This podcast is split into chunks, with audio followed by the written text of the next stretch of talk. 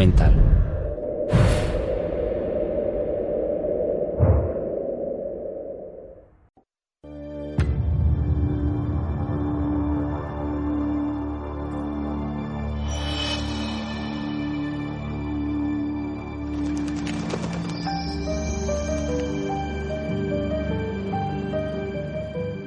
querido hermano, en Karnak se manifiesta toda la magnificencia faraónica.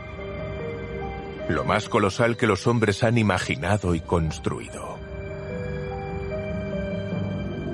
Todo lo que he visto, todo lo que he admirado con entusiasmo, me parece insignificante en comparación con estas obras gigantescas.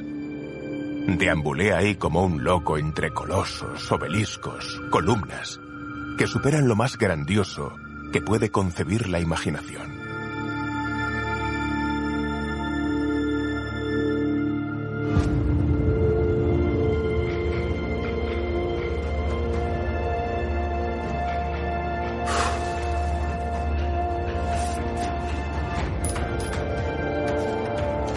38 años, Jean-François Champollion cumple el sueño de su vida. Visita los templos egipcios, a los que devolvió la voz.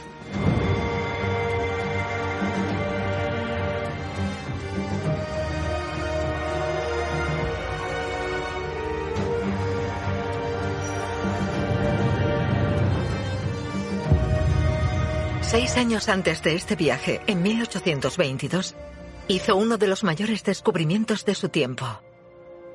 Se convirtió en el descifrador de los jeroglíficos. Desde el siglo IV después de Cristo, nadie en todo el mundo sabía leer los jeroglíficos. Le ofrece a la humanidad, a sus contemporáneos, las claves de esa civilización desaparecida que antes permanecía opaca. Fue un salto en la memoria de la humanidad, pero un salto de 5.000 años, porque los primeros textos jeroglíficos datan de finales del cuarto milenio antes de Cristo. Es fabuloso. A lo largo del camino que lleva a Jean-François Champollion a descifrar la escritura egipcia antigua, va de la mano de un hombre que ha permanecido en la sombra. Jacques Joseph, su hermano mayor. Durante más de 30 años, día tras día, los dos hermanos se cartearon. Esa correspondencia, estos miles de páginas que hasta hace poco se guardaban en la casa de la familia, están hoy a disposición del público. Así que te cuento uno de los cambios en mi alfabeto. Mientras tanto, aquí está la nota. La egiptóloga Karim Madrigal ha sido la primera en estudiar esa correspondencia. La conclusión es que todo el camino es un viaje que se hace a dos. Se suele decir que Jean-François Champollion descifró los jeroglíficos. Y sí, él salta el último escalón solo.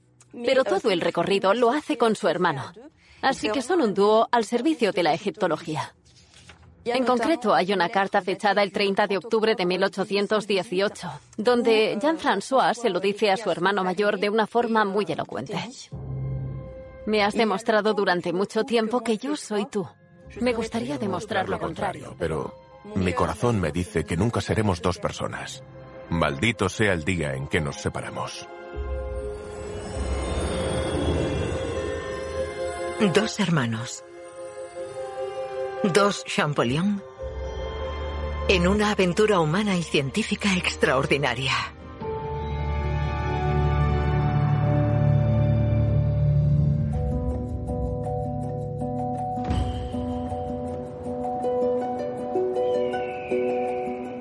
La historia de los Champollion comienza al pie de los Alpes, en Grenoble. A principios del siglo XIX, la ciudad es una de las cunas de la Revolución Francesa. En marzo de 1801, Jean-François llega a la ciudad. Todavía es un niño. Tiene 11 años y acaba de dejar a su familia y su ciudad natal de Fichac, en el Lot, para unirse a Jacques Joseph, su hermano mayor, que ha encontrado trabajo en Grenoble.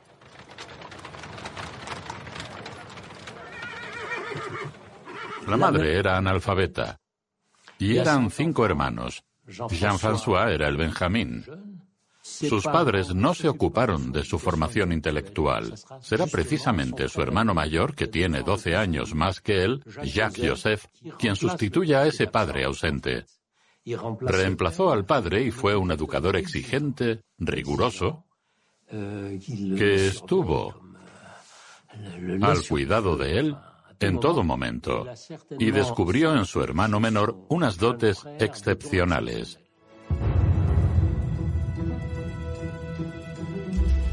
Jacques Joseph ha encontrado trabajo en el comercio, pero su verdadera pasión son los libros. Este autodidacta sabe griego antiguo y está loco por la historia. Para su hermano menor, busca la mejor formación. Rápidamente, Jacques-Joseph Champollion tiene una biblioteca privada con autores clásicos, pero también con autores de lenguas orientales. Así que este será el primer terreno abonado en el que Jean-François Champollion podrá trabajar. Adora los libros, investigar y consultar los libros de la biblioteca privada de su hermano. Y le deja mensajes diciéndole, ¿puedes traerme tal libro? Porque su sed de conocimiento era insaciable. Jacques Joseph, he encontrado varios libros en tu biblioteca que me han gustado mucho. Hay preguntas para las que necesito respuesta, sobre todo las que tienen que ver con la historia natural de la Biblia. ¿No tienes un libro que hable de la historia natural en los libros sagrados? Si tuviéramos que calificar hoy a Jean-François Champollion, diríamos que tenía altas capacidades, es decir, un alto potencial intelectual. Si observa su carrera y su personalidad, se ajusta a ese perfil. Era un niño que iba mal en la escuela, que sacaba malas notas, pero dedicaba mucho de su tiempo a estudiar su materia predilecta, las lenguas orientales.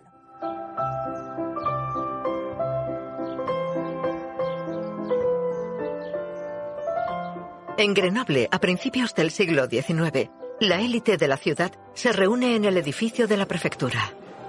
Jacques Joseph, el hermano mayor de los Champollion, también acude. En estos salones se cuentan historias de viajes y aventuras en tierras lejanas. El prefecto se llama Joseph Fourier y es uno de los grandes eruditos de su tiempo. Jacques Joseph no iba solo a estas reuniones. Se llevaba a su hermano pequeño. Así que en 1802, con 12 años, su hermano mayor lo llevó a una velada, donde ambos conocerán al prefecto Fourier. Fourier fue nombrado prefecto de Isère a la edad de 34 años en 1802. Realizó una labor científica muy fecunda. Le debemos, por ejemplo, una serie de ecuaciones que son la base del procesamiento de señales, es decir, operaciones que aún sirven para los móviles y los ordenadores de hoy. Conocía personalmente a Bonaparte y Bonaparte lo apreciaba. En 1802 fue nombrado prefecto gracias a su labor en Egipto, ya que desempeñó un papel importante dentro del Instituto de Egipto. Con este encuentro, Egipto comienza a llamar la atención de los hermanos Champollion. Porque a Fourier le apasiona la tierra de los faraones. Unos años antes de conocerse, Fourier formó parte de un grupo de eruditos que le descubrieron a Europa las maravillas de estas lejanas tierras.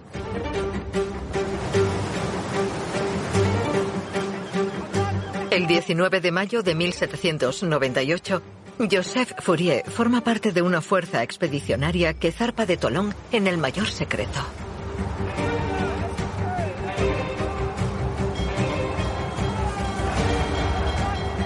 Esta expedición militar, con la que Francia pretendía controlar sus rutas comerciales en Egipto, está dirigida por el joven y ambicioso general Bonaparte.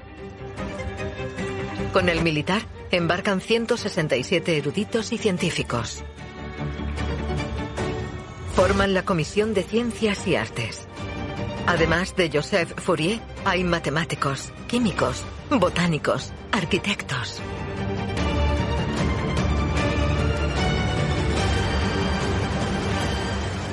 Será la culminación, en cierto modo, del siglo de las luces. ya que el trabajo que estos eruditos y artistas realizarán en Egipto es absolutamente excepcional. Recorrieron ese país, lo investigaron desde todos los ángulos, estudiando su historia y el Egipto de su tiempo. Estudiaron la fauna, la flora, los minerales, todo, absolutamente todo. Es algo excepcional.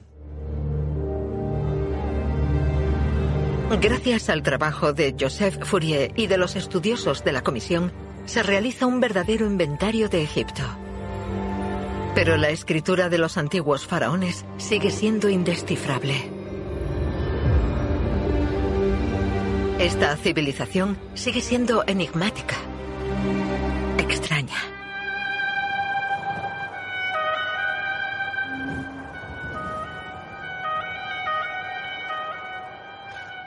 Entre Joseph Fourier y Jacques Joseph se establece una amistad gracias al interés mutuo en el antiguo Egipto, y el mayor de los Champollion se sumerge en esta civilización milenaria.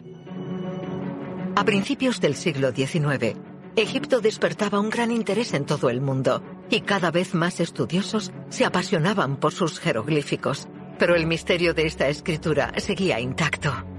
Jacques Joseph Champollion alberga una esperanza un tanto loca. ¿Y si su hermano pequeño, ese niño superdotado, fuera el elegido? El que diera vida y sentido a esta escritura muda durante tantos siglos.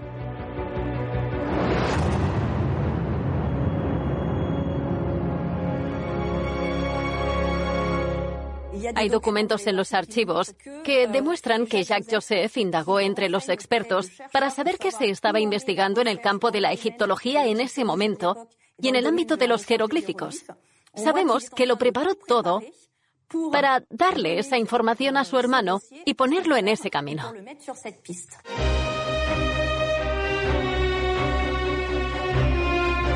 En el otoño de 1807, a la edad de 17 años, tras tres años en el Liceo de Grenoble, Jean-François Champollion llega a París.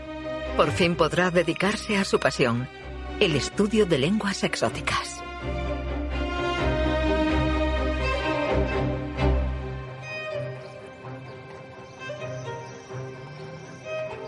Será en el Collège de France donde devorará libros y manuales de gramática. Los lunes a las ocho y cuarto salgo para el Collège de France, donde llego a las nueve.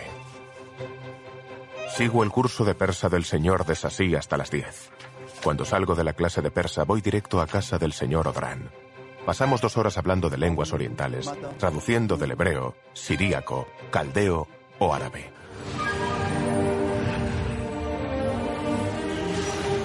Champollion aprende con los más grandes lingüistas, como Silvestre de Sassy, que desde hace años intenta sin éxito descifrar los jeroglíficos.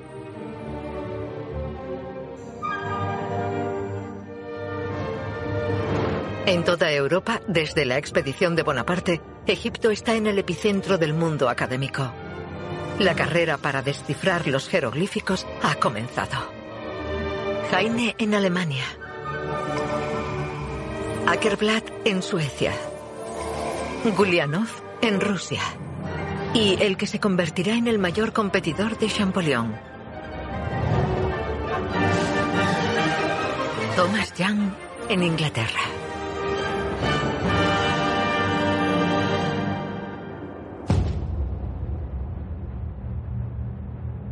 El joven Champollion también se decide. En pocos meses, con su hermano, traza un plan de batalla. Una estrategia que le debe permitir descifrar.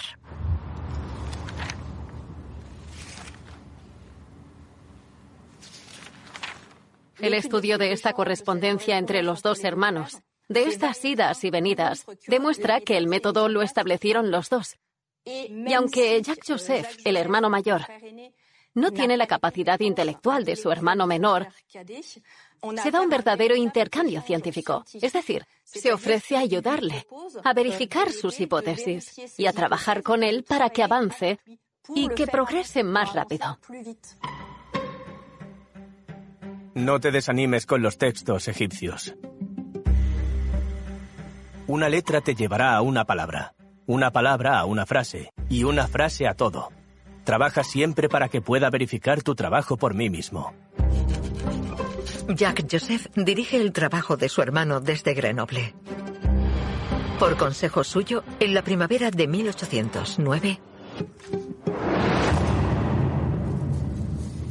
Jean-François empuja la puerta de una iglesia parisina, la iglesia de San Roque.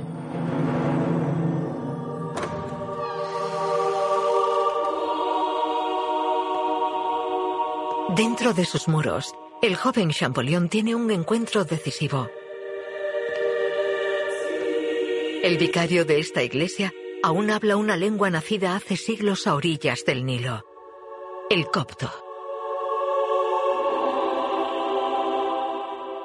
Actualmente los coptos, cristianos de Egipto, continúan usando en la liturgia una lengua muerta, que no se usa desde la Edad Media, pero fue la que hablaron Tutmosis, Ramsés o Tutankamón, y atravesó los siglos a duras penas, por decirlo así.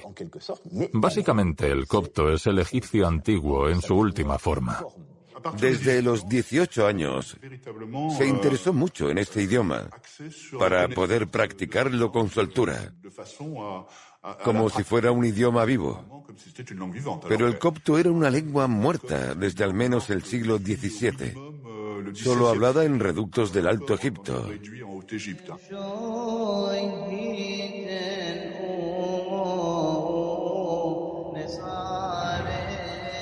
Hermano, Trabajo y me dedico por completo al copto.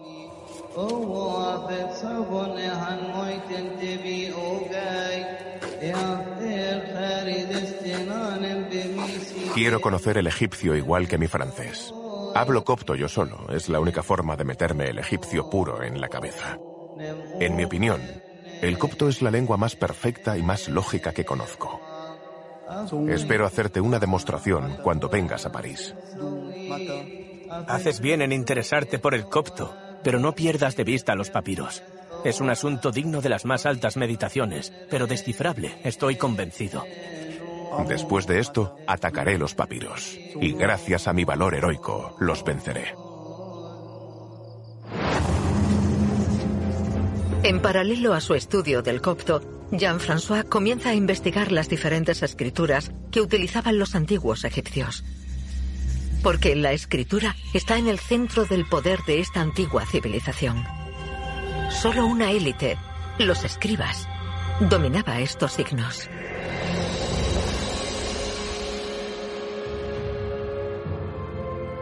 El escriba sentado es una pieza central de las colecciones del Museo del Louvre. A través de los siglos, este personaje mira fijamente al visitante y nos recuerda que él conoce el secreto de los jeroglíficos. El poder en Egipto se basa en la escritura, ya que gracias a ella se realizan los ritos religiosos y se controla la maquinaria administrativa. La nobleza egipcia es una élite administrativa. No hay mayor honor que saber leer jeroglíficos, que conocer sus secretos. Es la marca que distingue a la civilización egipcia de sus pueblos vecinos. En el departamento egipcio del Louvre se guardan documentos religiosos, comerciales y administrativos. Bajo la pluma rápida de los escribas, los signos jeroglíficos se simplifican.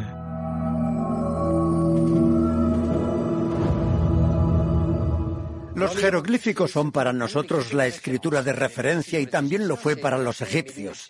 Los llamaban Medú Netzer, la palabra de Dios, así que era fundamental. En un signo tan elaborado como este hay buitres, lechuzas, etc., y no se podían utilizar para la escritura cotidiana. Por eso, estos jeroglíficos tenían una versión simplificada, lo que llamamos hierático, que es la escritura que los escribas usaban para las cuestiones de la vida cotidiana. La diferencia entre la jeroglífica y la hierática es la misma que hay entre la letra de imprenta y la escritura a mano. Si se compara una carta escrita a mano y su transcripción impresa, se aprecia que formalmente no tienen nada que ver. Pues esto es exactamente lo mismo. Durante milenios, los antiguos egipcios no usaron una sola escritura, sino dos. La jeroglífica y su versión simplificada, la hierática. Luego, en el siglo VII a.C., aparece una tercera escritura, la demótica, que es una evolución tardía de la hierática. A principios del siglo IX, Champollion y todos sus competidores desconocían completamente esta evolución. Nadie entendía realmente el vínculo entre estas tres escrituras egipcias antiguas.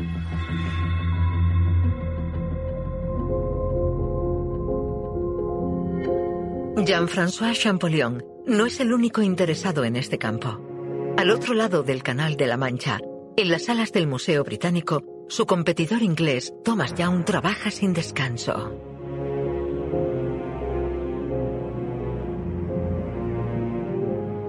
Thomas Young fue el gran rival de Champollion. Sus colegas lo describieron como un todo. Con sus estudios contribuyó mucho a los avances en la investigación de la luz, la energía, la visión e incluso en el campo de la armonía musical. Y por supuesto a la egiptología. Thomas Young está particularmente interesado en la escritura demótica porque tiene acceso directo a un documento esencial descubierto unos años antes en el delta del Nilo y que contiene esta escritura.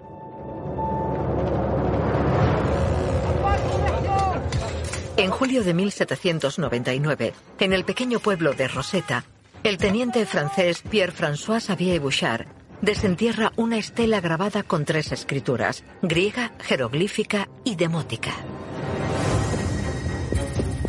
El soldado se da cuenta en el acto de que tiene ante él un documento único. Se dan cuenta inmediatamente de la importancia de la piedra de Rosetta porque saben leer griego. Y en el texto griego pone que ese mismo mensaje será publicado en las tres escrituras en todos los templos de Egipto. Como saben leer griego y es la primera vez que tienen un texto bilingüe, concluyen que bastará comparar las palabras griegas con los signos jeroglíficos para descifrar los jeroglíficos. Rápidamente, gracias al proceso de estampación, se realizan varias copias de la piedra. En el mundo académico, el descubrimiento de la piedra de Rosetta es una noticia extraordinaria que se extiende por todas las capitales europeas.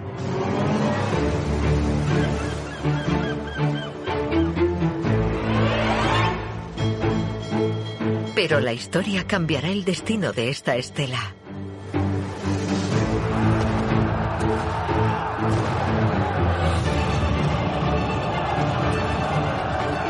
Durante la batalla naval de Abukir contra los ingleses, la flota francesa es destruida. Las tropas de Bonaparte se quedan bloqueadas en Egipto.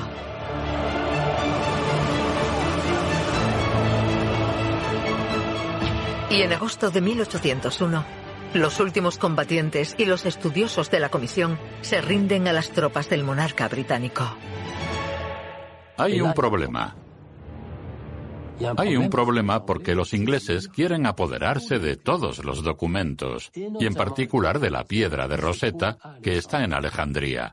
Así que habrá más que una negociación, un enfrentamiento entre los estudiosos y artistas de un lado y los oficiales ingleses del otro. Los ingleses quieren apoderarse de todo.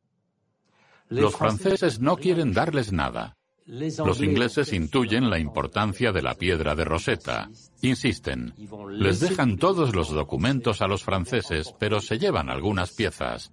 En particular, la famosa piedra de Rosetta, que depositan inmediatamente en un barco británico y parte hacia Londres.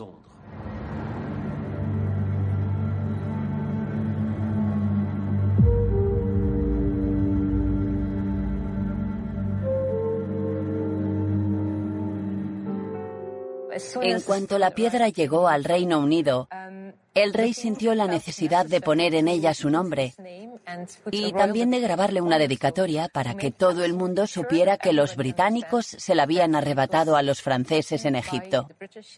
y que ese gesto estaba dedicado al pueblo británico. Era un triunfo sobre los franceses, el símbolo de la victoria sobre los franceses en Egipto.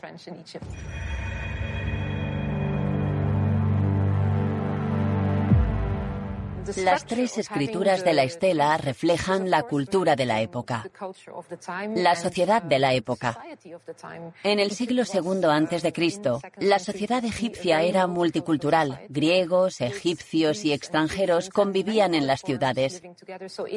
Así que esta inscripción es una forma de llegar a las diferentes comunidades lingüísticas.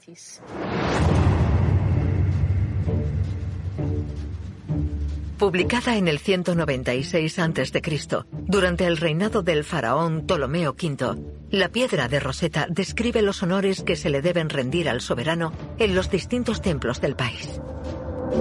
La primera versión del texto está en griego, que entonces era la lengua de la élite política. Justo arriba, el mismo texto se reproduce en demótico, la escritura común del pueblo. Por último, el tercer texto está escrito en jeroglífico, la escritura sagrada que había atravesado milenios. Más de diez años tras su descubrimiento, esta estela no es la clave tan esperada. Su estudio no revela los secretos de los jeroglíficos. A pesar de todos los esfuerzos de los eruditos que trabajan con las copias, no se encuentra ninguna correspondencia entre el texto griego y su versión jeroglífica. Para Young y, por supuesto, para Champollion, el demótico se convierte en un objetivo prioritario porque la clave puede estar en comprender esta tercera escritura presente en la piedra.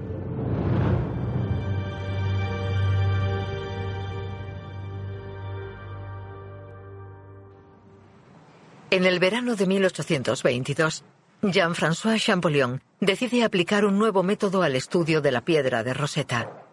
Acaba de recibir una de las tres copias que se hicieron cuando la estela fue descubierta en Egipto.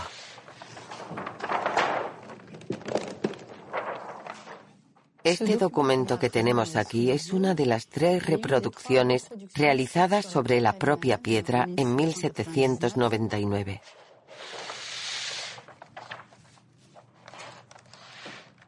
Es un ejemplar único obtenido mediante un proceso litográfico, es decir, la piedra fue entintada como si fuera una plancha de impresión y se presionó el papel encima. Eso significa que esta reproducción está invertida si la comparamos con la piedra de Rosetta que se puede ver hoy en el Museo Británico. Aquí los caracteres aparecen en blanco. Gracias a esta reproducción, Jean-François decide utilizar una técnica muy sencilla, empleada por los lingüistas desde el siglo XVII y, sorprendentemente, no utilizada con la piedra de Rosetta. Contar.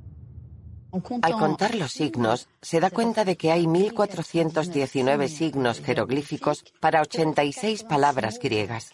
Entonces, si los signos jeroglíficos expresan cada uno una idea, a modo de acertijos elaborados, ¿Cómo hay 1.400 ideas por un lado y solo 86 palabras en griego por otro? La conclusión es que la escritura jeroglífica es mucho más compleja que eso. La escritura egipcia es dual, fonética e ideográfica a la vez.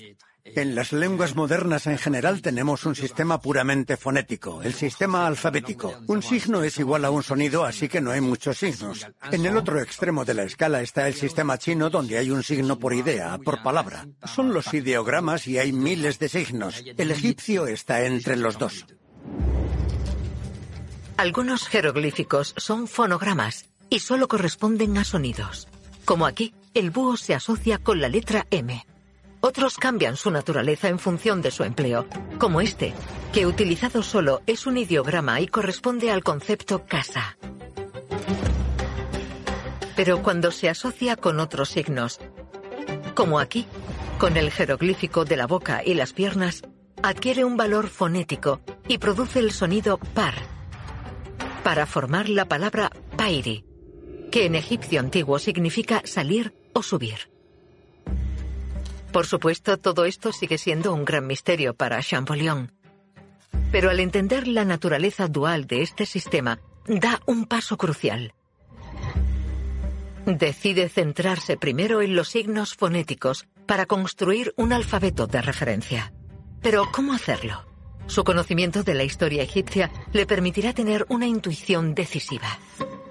La clave está quizá en los nombres de los faraones de la dinastía 32, conocida como Tolemaica, porque estos faraones no son egipcios.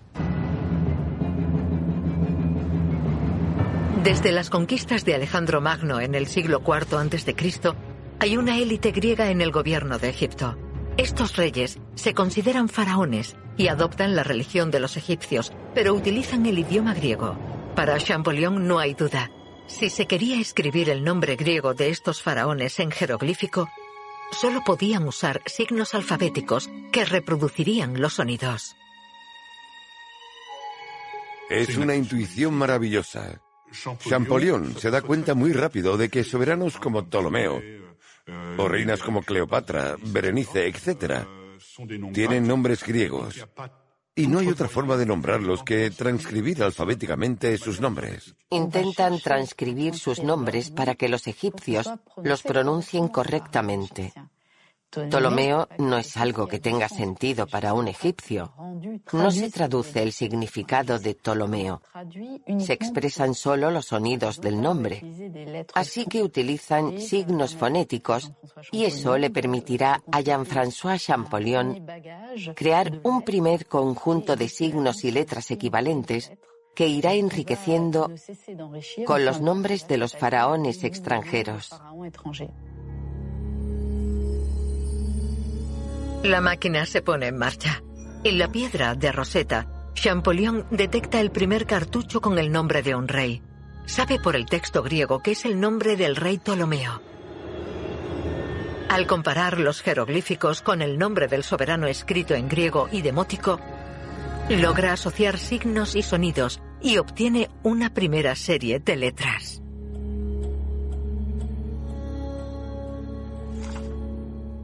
En cuanto veía una publicación o sabía de un viajero que había regresado de Egipto, copiaba cualquier pequeña inscripción que hubiera recogido en sus documentos. Precisamente estaba deseando tener más ejemplos para avanzar y ver con qué documento veía la luz.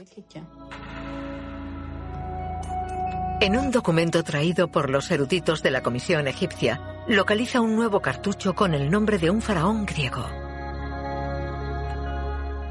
Intenta secuenciar la inscripción quedándose solo con las figuras. Así que empezó a contar las letras y a ver qué letras tenía en común con el nombre Ptolomeo para ver si podía descifrar el nombre. Y era Cleopatra. El método funciona. Y ahora cuenta con más documentos. Debe redoblar sus esfuerzos. Este cuaderno que ha llegado hasta nuestros días da testimonio de esa incansable y apasionada labor de coleccionismo que llevó a cabo en el verano de 1822. Este es el corazón de su obra. Vemos que rápidamente se hace con una colección de nombres como Alejandro, Ptolomeo, Nerón, Berenice, Cleopatra, Solo escuchando los sonidos, incluso en francés, se ve la cantidad de sonidos que tuvo que recopilar para completar su alfabeto. Día tras día, Jean-François avanza. Pero hasta ahora solo ha trabajado sobre los nombres de los faraones griegos, por lo que solo se ha enfrentado a fonogramas. No ha traducido ideogramas que se refieran a objetos o a ideas.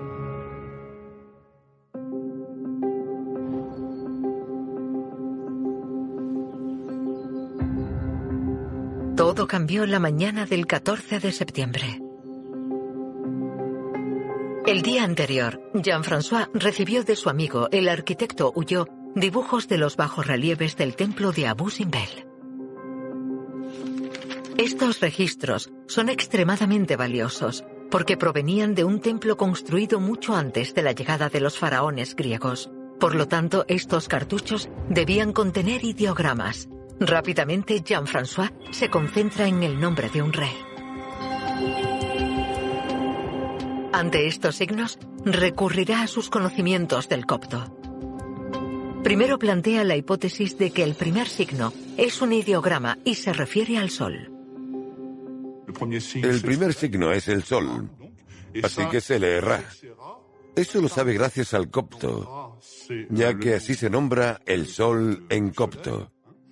Luego hay un signo que parecen tres pieles de zorro cosidas y que es como un tenedor. No sabe lo que es. Por último, hay un signo que también aparece en la piedra roseta. Aparece, por ejemplo, al final del nombre griego Tolmaios, Ptolomeo. Así que representa la S del griego.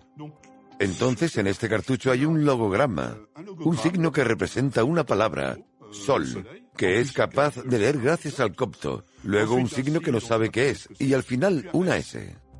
Tiene Ra y una S. Con otro signo en el centro. ¿Qué podría ser? ¿Qué nombres de faraones egipcios conocemos? ¿Ra S? ¿Tal vez Ramsés? Se está acercando a la meta. Y su conocimiento del copto hará maravillas de nuevo. Champollion busca algo que se corresponda con la M para formar el nombre de Ramsés. En copto llama su atención una palabra, la palabra mice, que significa traer al mundo. Después, asocia el signo desconocido con esta palabra y lee S. Pero lo más importante, ya entiende lo que significa el nombre de Ramsés. Ra, el sol, lo trajo al mundo. Con este destello de genialidad, es el primero en dar sentido a ese nombre. Está inspirado, pero debe verificar su hipótesis. Aplica su método a otro cartucho real. Logra leer Tot Mice. El dios Tot lo trajo al mundo. Acaba de descifrar el cartucho del faraón Tutmosis. Su método funciona. Es el descifrador. Así nace la egiptología. El uso del copto, el desciframiento del idioma, la primera traducción de un nombre real. Es increíble, increíble. Tiene acceso al nombre de los faraones egipcios con el significado que ellos les dieron. Se desliga del griego y hace lo que siempre había querido hacer, devolverles la voz a los egipcios a través de sus propios textos.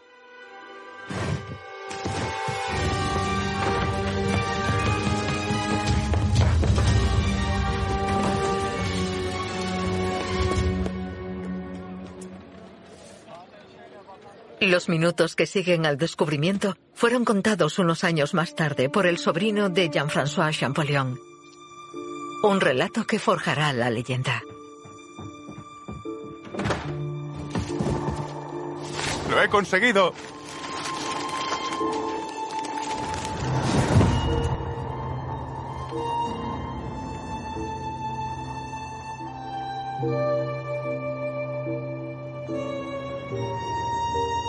Un descubrimiento tan importante no podía pasar sin pena ni gloria.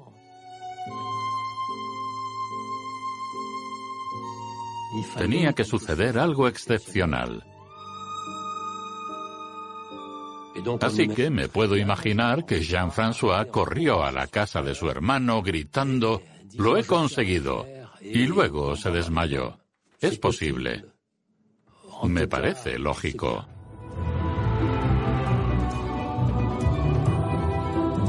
El anuncio del descubrimiento de Champollion se difunde rápidamente por los círculos intelectuales y en toda Europa los periódicos informan de este importante avance hacia el desciframiento de los jeroglíficos. El propio Luis XVIII es informado del descubrimiento. Para el gran público, Champollion se ha convertido en el egipcio. Pero Jean-François sabe que para que su éxito sea total, debe poner a prueba su sistema lo antes posible sobre el terreno, en Egipto. Primero quiere completar y verificar la historia de las dinastías egipcias, pero sobre todo quiere demostrar al mundo la validez de su sistema de descifrado. Hasta entonces, solo ha podido trabajar en una pequeña cantidad de documentos, sobre todo de los templos de los faraones griegos. Por lo tanto, debe demostrar que su método es aplicable a los jeroglíficos de todos los periodos. Agosto de 1828. Champollion y los miembros de una expedición franco-toscana desembarcan en Alejandría. El asombro es total. Y comparte esas primeras impresiones con su hermano. Llegué el 18 de agosto a esta tierra de Egipto, un anhelo que albergaba desde hace mucho. Fue para nosotros como aparecer en las antípodas, en un mundo completamente nuevo. Unos gritos roncos que venían de todas partes se mezclaban con los chillidos de las mujeres y los niños semidesnudos. El polvo era sofocante, y aquí y allá se veía señores magníficamente ataviados, cabalgando hábilmente sobre hermosos caballos ricamente enjaezados. Así podría describir una calle de Alejandría. Champollion adopta las costumbres de las gentes del Nilo. En este cuadro, pintado por uno de los miembros de la expedición, descubrimos a un Jean-François más egipcio que nunca. Llevo la cabeza rapada y cubierta con un gran turbante. Voy completamente vestido a la turca. Un hermoso bigote enmarca mi boca y una gran cimitarra cuelga de mi costado. Los árabes me toman por uno de los suyos. Pero ese exotismo no le hace olvidar lo esencial y lo urgente, porque solo tiene 17 meses para completar el gran programa que se ha propuesto.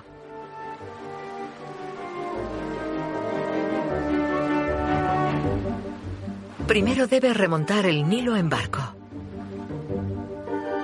Una parada en la ciudad real de Tebas le permitirá a Champollion explorar un poco. Luego, los barcos deben avanzar hasta la segunda catarata y entrar en Nubia, donde los eruditos llegarán a los grandes templos de Abu Simbel. De regreso, siguiendo el curso del río, los expedicionarios estudiarán decenas de templos. En menos de un año y medio, Champollion quiere verlo todo y recorrer tantas muestras como sea posible. Incluso estando a miles de kilómetros, su hermano lo acompaña. Las cartas que le escribe a su hermano desde Egipto son un diario de viaje. Le describe lo que ve, lo que siente, cómo quiere estudiarlo, cuáles son sus planes. Desgrana su proyecto científico a lo largo de estas cartas y también sus emociones. Nos lleva con él por Egipto.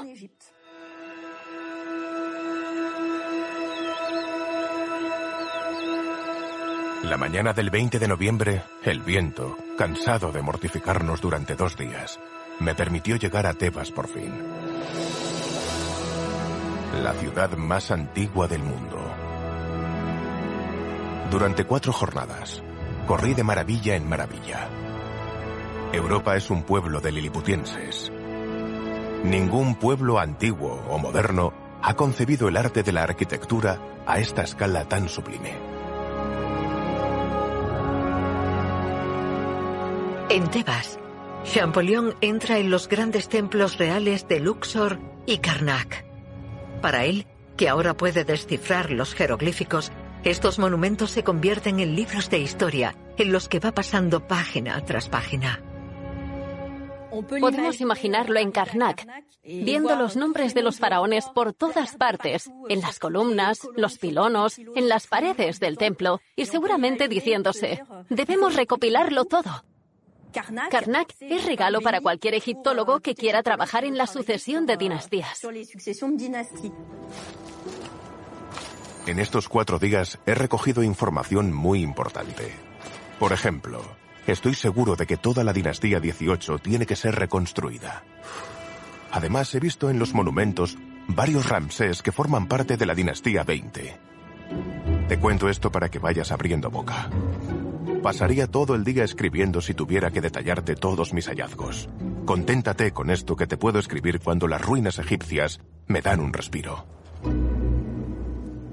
Lo más apremiante en ese momento era establecer la cronología egipcia, verificar y datar cada una de esas dinastías. Así que había que relacionar a los reyes unos con otros, transcribir lo que se había transcrito al griego, buscar los nombres egipcios de los reyes. Era una tarea ingente, gigantesca. Champollion sabe que gracias a las inscripciones de los templos de Tebas, podrá verificar gran parte de las dinastías y la cronología de los faraones del Imperio Medio. Todas sus esperanzas están puestas en Abu Simbel, porque sabe, gracias a la historia de los primeros exploradores, que este templo construido bajo el reinado de Ramsés II contiene grandes textos y cree que allí podrá probar ante el mundo la validez de su sistema de descifrado. Después de varias semanas de navegación, varios colosos de más de 20 metros de altura emergen repentinamente del desierto. Todas las batallas que libró se resolvieron en Abu Simbel. Vino a verificar sus propias hipótesis para ofrecerle al mundo académico la prueba definitiva de la validez de su sistema. Así que la apuesta personal era considerable. Los templos de Abu Simbel se descubrieron solo 15 años antes de la llegada de Champollion. Los colosos todavía estaban parcialmente sepultados bajo la arena.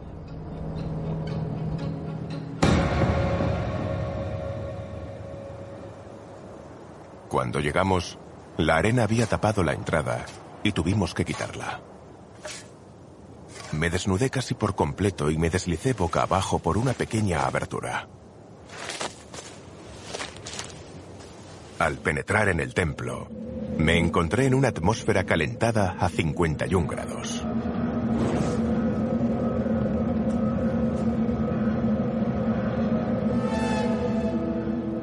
La primera sala Está sostenida por ocho pilares contra los que se apoyan otros tantos colosos de nueve metros cada uno, que representan a Ramsés el Grande. En ese momento, Champollion sabe que él es el único hombre que puede dar voz a este templo milenario.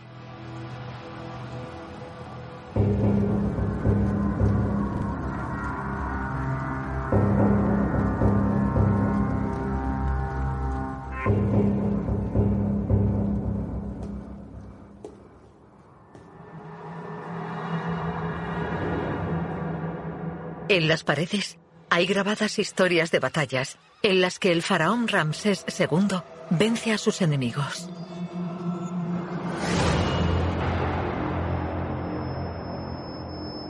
En el fondo del templo, Jean-François descubre un gran texto grabado entre dos columnas. Centrándose en estas inscripciones, en unos días el descifrador realizará un trabajo extraordinario que confirmará la validez de su sistema.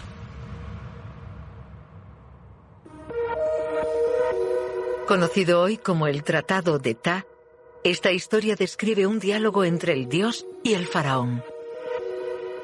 Es un texto largo de 32 líneas que se canta. Se aprecian claramente los cartuchos del rey.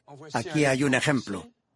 El rey del Alto y Bajo Egipto, Ousermat Re Setepel Re, el hijo de Re Ramsés, amado por Amón, dotado de vida. La misma secuencia se reproduce aquí, y los discursos que se reproducen entre esta escansión se convierten en los puntos en los que concentra el trabajo de desciframiento. Hace todo lo posible para identificar el texto, identificar y separar las palabras y luego darles un valor y un significado. Poco a poco, entre los cartuchos del rey, Champollion atisba nuevas palabras. En pocos días, descubre el significado de este gran tratado de Ta. Ante un documento tan prolijo y elocuente, puede probar el funcionamiento de su sistema. Es difícil imaginar el júbilo que debió sentir Champollion ante este mismo monumento. En honor a Abu Simbel, se levanta el último velo por fin. En este antiguo templo, Champollion demuestra ante todo el mundo académico la validez de su investigación.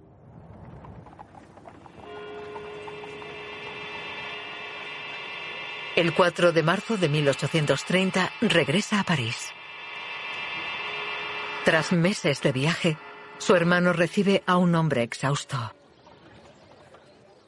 Cuando llega a París a principios de 1830, le espera mucho, mucho trabajo. Así que está completamente abrumado por lo que tiene pendiente.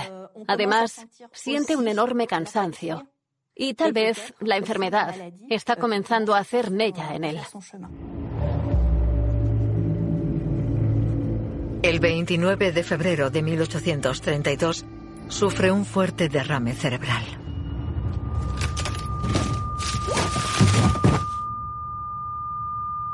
En pocos días, el descifrador se ve postrado en un semicoma.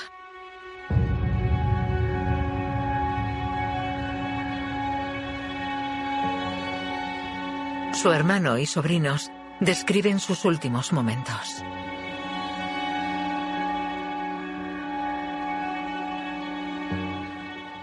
Jean-François Champollion, en su lecho de muerte, tiene la impresión de que se está preparando un ceremonial para su paso al reino de Osiris, para su segunda vida después de la muerte.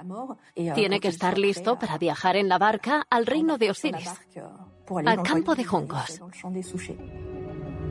Así relata su sobrino cómo expiró el descifrador.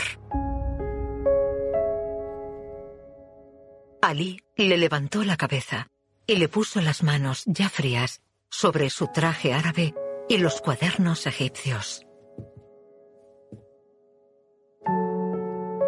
Sus ojos medio apagados lanzaron un último fulgor al contemplar fascinado sus preciadas reliquias. Y más allá, Tebas.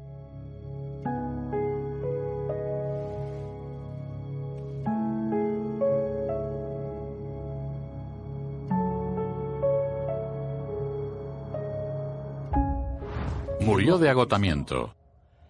Probablemente cogió algún parásito peligroso del Nilo en Egipto. Fue un temerario. Estaba agotado. Murió demasiado pronto.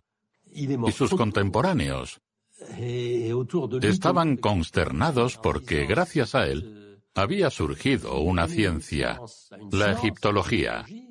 Pero en cuanto nace, muere con él, porque él era el único que entonces podía leer ciertas cosas, interpretar ciertas cosas. ¿Qué pasaría después? Jacques Joseph decide enterrar a su hermano en el cementerio de Père Lachaise.